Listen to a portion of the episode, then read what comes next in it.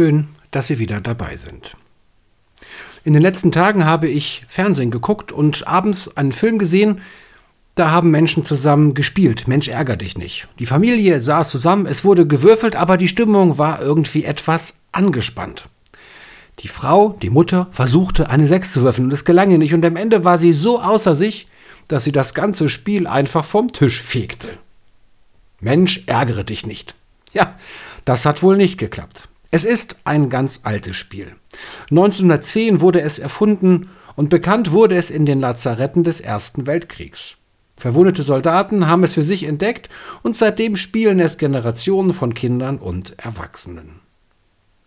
Ich habe mich gefragt, warum Mensch ärgere dich nicht eigentlich Mensch ärgere dich nicht heißt und warum es so beliebt ist. Vielleicht liegt es daran, dass es auf dem Spielbrett manchmal so zugeht wie im richtigen Leben. Lange keine Sechs gewürfelt? Ja, das gibt's ja auch. Manchmal komme ich nicht so voran, wie ich möchte. Auf dem Spielfeld nicht und im Leben auch nicht. Und andererseits, auf einmal geht es gerade dann voran, wenn ich nicht damit rechne und eigentlich nichts mehr erwartet habe. Nicht aufgeben, das ist die Devise. Nicht aufgeben, denn so mancher Rückschlag entpuppt sich als Chance.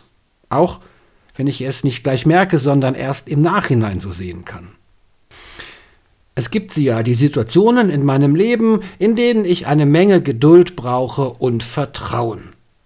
Ich erinnere mich an manche Spielsituationen, da hatte ich schon fast alle meine Spielsteine im Ziel, im Häuschen. Und immer wieder geschah es dann, dass ich übermütig und siegessicher wurde. Und dann, zack, war mein letzter Spielstein erwischt und rausgeschmissen, alles wieder auf Anfang. Auch das wie im Leben. Gerade wenn ich ein wenig übermütig werde und mich siegessicher am Ziel wähne, kommt mir jemand oder etwas dazwischen. Ja, das ist echt ganz schön nervig, aber genau genommen ist das ja auch lehrreich. Und es gibt noch eine Parallele zwischen dem Spiel und dem Leben. Es gibt Zeiten, da bin ich mit mehreren Spielsteinen gleichzeitig im Spiel. Da helfen wir uns gegenseitig, übernehmen Aufgaben, sind füreinander da.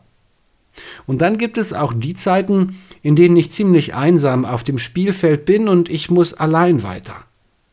Manches geht alleine ganz gut, anderes ist schwierig und alleine eher mühsam, im Spiel wie im Leben. Mensch, ärgere dich nicht, das spiele ich nicht allein, sondern mit anderen zusammen. Wenn wir miteinander spielen und leben, dann lachen wir zusammen, nehmen uns gegenseitig auf die Schippe, ärgern uns über uns und die anderen auch stehen uns gegenseitig manchmal im Weg. Und manches nehmen wir ernster, als wir es müssten, auf dem Spielbrett und im Leben. Mensch, ärgere dich nicht. Ein Spiel, bei dem es zugeht wie im richtigen Leben.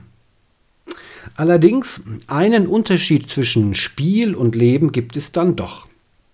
Denn im richtigen Leben hält einer seine Hand über mir, nämlich unser Gott.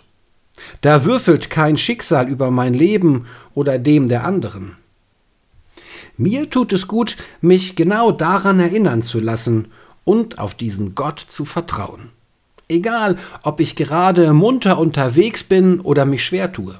Ob mein Lebensweg geradeaus geht oder mehr Wendungen und Rückschläge für mich bereithält, als ich es mir wünsche. Egal, ob ich mich freue oder ich Mensch mich gerade mal wieder ärgere. Von allen Seiten umgibst du mich und hältst deine Hand über mir, so heißt es im 139. Psalm. Ja, Gott hält seine schützende Hand über mir.